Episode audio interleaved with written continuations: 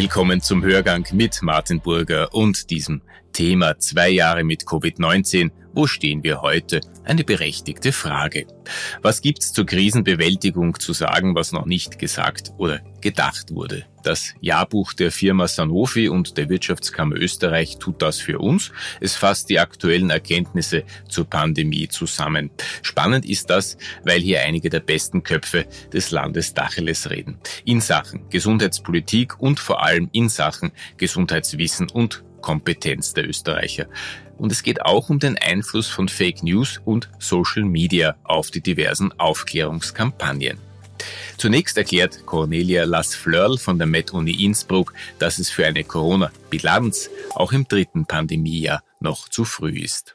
Eines der größten Probleme für uns ist die Dynamik. Und wir können vieles nicht voraussagen, sollten wahrscheinlich aber mit den Menschen das viel offener kommunizieren. Man sollte wahrscheinlich jetzt gerade, wenn Sie das Impfen ansprechen, ich denke, man sollte jetzt schon diskutieren, dass wir zwar jetzt die dritte Impfung empfehlen, aber wahrscheinlich weitere Impfungen benötigen. Und ähm, das sind so kleine Informationen, wo ich glaube, das tät uns gut. Und der Rückblick ist immer anders als wie gerade das, was wir momentan durchleben. Professor Dr. Lars Flörl ist am Institut für Hygiene und medizinische Mikrobiologie tätig und sie gehört dem Expertenbeirat der Zeitschrift Ärztewoche an. Lars Flörl plädiert für ein offenes und ehrliches Auftreten gegenüber der Bevölkerung. Genau, das ist das, was ich meine. Ich glaube, wir haben es mit einer ganz neuen Situation zu tun und man sollte den Mut haben, der Bevölkerung auch mitzuteilen, dass wir viele Dinge eben nicht wissen und dass wir eigentlich immer einen Schritt hinterherhinken.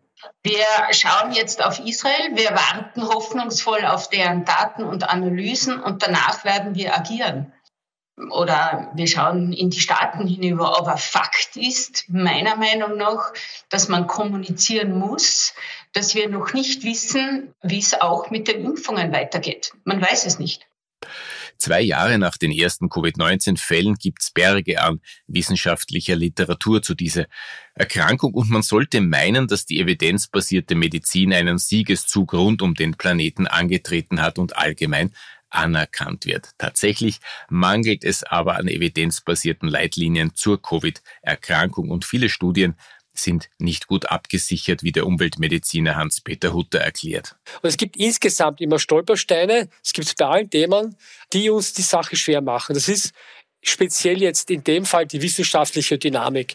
Bitte, das muss ich anschauen. Das ist nicht ganz rezent, das war vor drei, vier Wochen. Es sind 200.000 Untersuchungen sind zum Coronavirus mittlerweile entstanden. Und da gibt es nicht nur welche, die abgesichert sind, sagen wir so, die bereits jetzt auch gereviewt waren, sondern es gibt auch welche, die auf einem Server liegen, die noch nicht einer Peer Review unterlegen sind.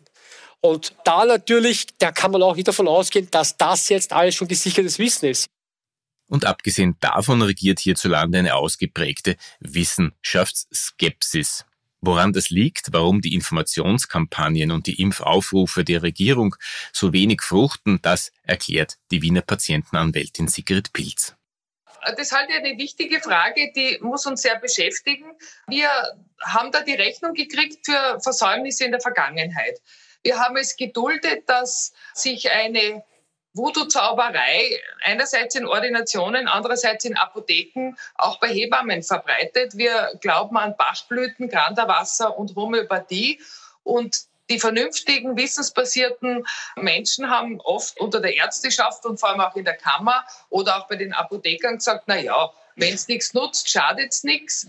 Und besser, sie kommen und holen sich Kügelchen und man kann dann sagen, wäre vielleicht doch eine gescheite Behandlung wichtig das ist eine, eine Haltung, die uns dahin gebracht hat, wo wir jetzt sind, dass die Impfskeptiker und die Esoteriker und die rechte Szene sich jetzt da zu einem wissenschaftsfeindlichen Konglomerat verbinden. Und wir sollten mit einer Stimme sprechen. Wir sollten aufhören, den Voodoo-Zauber an Fachhochschulen zu unterrichten, in der Ärzteschaft als Fortbildung zu akzeptieren und in Apotheken zu verkaufen. Damit wir zeigen, wissensbasierte Information ist nicht eine Option, sondern die Frage der Zukunft. Wie kann man jetzt überhaupt noch Menschen erreichen, die sich nicht impfen lassen wollen? Wie erreicht man die Unerreichbaren? Ganz ehrlich, das ist die falsche Frage. Wie erreicht man die schwer erreichbaren? Die Unerreichbaren wird man nie erreichen. Von dem müssen wir uns verabschieden. Das ist nur vergebene Liebesmüll. Wir haben sehr viele Untersuchungen auch zu Klimawandel gemacht, Klimakrise, Hitze. Und wir haben gesehen, dass es eine Gruppe gibt, die schwer erreichbar ist, damit sie die richtigen Maßnahmen setzen. Das war ein großes Projekt, wo wir sozioökonomisch unterschiedliche Gruppen in mehr Grünlagen und in weniger Grünlagen untersucht haben. Und eines von, das war sehr komplex und viel großes ist rausgekommen, die Erreichbarkeit, die ist auch aufgrund der sozialen Verhältnisse geprägt. Es gibt ungleiche Verhältnisse in der persönlichen Wohnumwelt, die leben, ich sage es einmal, in, in Backöfen sind, also haben wir von unserer, aufgrund der ökonomischen Struktur eine schlechte Ausgangsposition aufgrund der Hitze, dann sind sie geringer informiert und dadurch generiert sie ein falsches Verhalten mit Hitze und sie haben ein höheres Risiko, jetzt auch zum Beispiel schwer zu erkranken beziehungsweise auch zu versterben. Also das ist die Erreichbarkeit und da gibt es nur eins. Es ist alles sehr, sehr mühsam, auch diese schwer erreichbar, das haben wir gesehen zu erreichen. Da gibt es nur eine gezielte Aufsuchung und Präventionsmaßnahme. Also sehr, sehr umständlich und mühsam, aber anders geht's nicht. Wir haben uns viel zu lange mit einem Einheitskonzept der Information und der, und der Patientenaufklärung zufrieden gegeben. Das hat sich schon in der Vergangenheit eigentlich gerecht, weil wir ja wissen, wenn jemand eine Operation vor sich hat, dann muss er ordentlich aufgeklärt werden. Und dann ist es sehr, sehr schwierig, wenn jemand sprachlich den Informationen nicht folgen kann. Also was wir brauchen, ist eine niedrigschwellige und zielgruppenorientierte Aufklärung in vielen Sprachen und wir sollen vor allem auch jene Player hereinnehmen, die da Credibility haben. Also mit den entsprechenden Vereinen zusammenzuarbeiten, Menschen aus der Peer Group zu gewinnen, damit sie sich als sozusagen als positive Propagandisten für Impfung oder für gutes Verhalten in der, in der Covid-Krise zur Verfügung stellen. Und wir sollten da Geld investieren. Das sollte breit gemacht werden in den Medien, die die Leute konsumieren. Also das Regionalradio für die Ältere und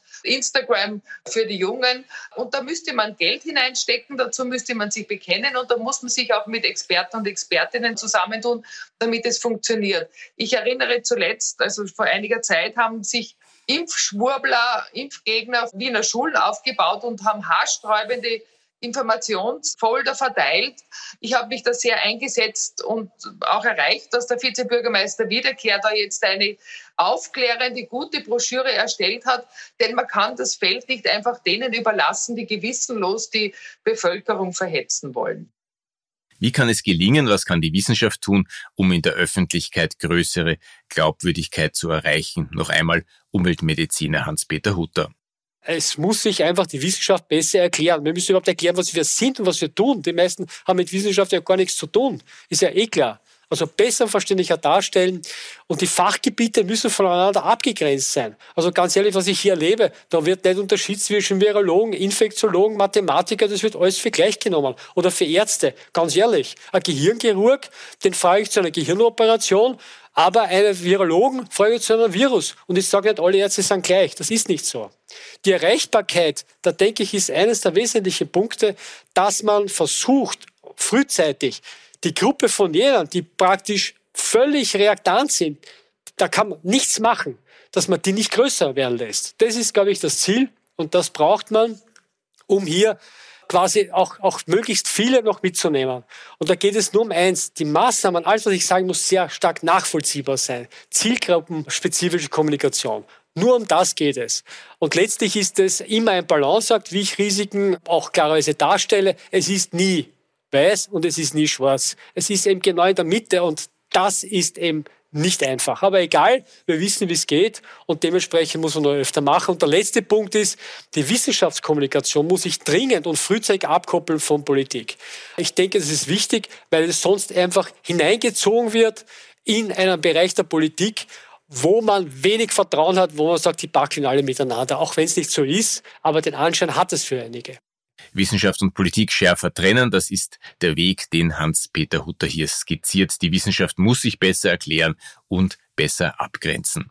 Denn die Wissenschaft hat ein Problem, das man lange ignoriert hat. Soziale Medien haben mehr Einfluss auf die öffentliche Meinung als hochrangige Fachjournale, selbst wenn über diese Social Media Halbwahrheiten verbreitet werden oder Einzelmeinungen mit fraglicher Evidenz. kursierende Falschmeldung, ja, das ist natürlich etwas, was uns am meisten hier Sorgen macht und auch für die Zukunft. Ich meine, bringt der Mund-Nasenschutz etwas? Sie kennen Diskussion. Ich hätte nie gedacht, dass das ausgelöst wird. Aber man sieht dann anhand schon der tollen Untersuchungen, die gemacht worden sind. Ich meine, das ist Nature, das ist Lancet, das sind hoch angesehene Institutionen, die sagen, bitte, das wirkt was. Aber wenn, ich sage es einmal höflich, wenn die Elfi Novotny aus Simmering sagt, Masken schaden mehr als sie nützen auf Facebook, so hat das teilweise mehr Bedeutung. Muss ich einmal vorstellen. Dasselbe gilt natürlich alles, was mit Impfungen zu tun hat. Es ist teilweise skurril, was sich da abspielt. Ich meine ganz klar, es gibt viele, viele Fragen. Es gibt einen Erklärungsbedarf. Es ist keine einfache Materie. Das ist überhaupt keine Frage. Aber, und ich habe mir das schon vorher angeschaut, also früher haben wir uns angeschaut, weil wir ja schon davor mit Impfskepsizismus zu tun haben, wenn man sich die Bücher anschaut, die sind einfach gut gemacht. Unabhängig einmal vom Inhalt. Aber die sind gut gemacht. Und das muss man auch bedenken, wenn man jetzt andere Informationen entgegenstellt. Weil auch hier haben wir die Situation, Robert Koch, unser nationales Impfgremium, WHO, you name it. Es sind viele, viele andere Körperschaften, die viel Erfahrung haben. Dann kommt jemand da und sagt, Impfschäden werden nicht gemeldet und erklärt irgendwas über Feinthrombosen, die es eh nicht gibt. Den Begriff gibt es gar nicht. Und die Nachbarin einer Bekannten in Amstetten, ich meine, das sind alles Dinge, wo man sich denkt, das ist das, was Menschen aber eher glauben, als wenn man sagt, man hat eine sehr gut durchdachte Studie gemacht. Die Corona-Schutzimpfungen, das ist ein Thema und das ist, finde ich, wichtig. Man braucht hier klarerweise Information, wie die Bevölkerung tickt. Das ist eh klar, weil sonst kann man, wenn es um Gesundheitskompetenz also ja ganz schlecht kommunizieren, was eigentlich notwendig und wo ich hingehen muss. Also bei der Impfskepsis, dass die mit Verschwörungsglaube und auch mit verschiedenen Medienangeboten zu tun haben, sei es alternative Medien im Internet oder anderes, ist klar, aber man muss sich da noch anschauen, nach Alter, Geschlecht, das gibt es ja alles. Und da muss man eben ganz klar sagen, wie man diese Dinge jetzt auch umsetzt. Umgesetzt wurde die eine oder andere technische Innovation in den letzten beiden Jahren. Die Pandemie als Technologietreiber ist das Schlagwort dazu. Ja, die Pandemie hat vieles beschleunigt. Der E-Impfpass, ich erinnere mich sehr, sehr gut, war am 27. Dezember mit der ersten Impfung startbereit. Wir haben jetzt de facto jede Impfung in Österreich begleitet und damit haben wir viele technische Möglichkeiten auch zu schauen, wo sind Durchbrüche, wo entstehen Krankheitsherde und wir wissen, wo wer geimpft ist und wo wir noch Aufholbedarf. Das war Peter Lehner, Vorsitzender der Konferenz der Sozialversicherungsträger. Gerade die Corona-Pandemie hat aber große Wissenslücken und Mängel bei der Datenzusammenführung offenbart. Beispielsweise wissen wir nicht, wie die Omikron-Variante die Spitäler belasten wird, wie viele infizierte Menschen Spitalsbehandlung brauchen werden. Woran liegt das? Was brauchen wir da? Meiner Meinung nach fehlt es am richtigen Setting äh, oder an der Priorität. Ich finde, Patientenschutz geht vor Datenschutz. Und gerade jetzt sehen wir, dass äh, viele Daten vorhanden sind, diese Daten aber nicht zusammengeführt werden können, zusammengeführt werden dürfen. Und wir müssen hier den Patienten, den Menschen in den Vordergrund bringen, um hier wirklich auch die Daten, die da sind, optimal nutzen zu können. Die allgemeine Hoffnung ist ja, dass die Pandemie endemisch wird. Sicher ist das keineswegs. Dennoch kann es nicht schaden, über die Zeit danach nachzudenken und damit sind wir wieder bei einer vorsichtigen Bilanz, bei einem Ausblick. Was bleibt von der Pandemie, Peter Lehner? Das Thema Gesundheit ist natürlich in den Vordergrund gerückt. Das ist gut. Die Menschen beschäftigen sich mit Gesundheitsthemen. Aber was noch nach wie vor in vielen Bereichen fehlt, ist das Wissen um die Bedeutung eines gesunden Lebensstils. Und der gesunde Lebensstil macht es in Wirklichkeit aus. 50 Prozent der chronischen Krankheiten sind verhinderbar durch einen gesunden Lebensstil.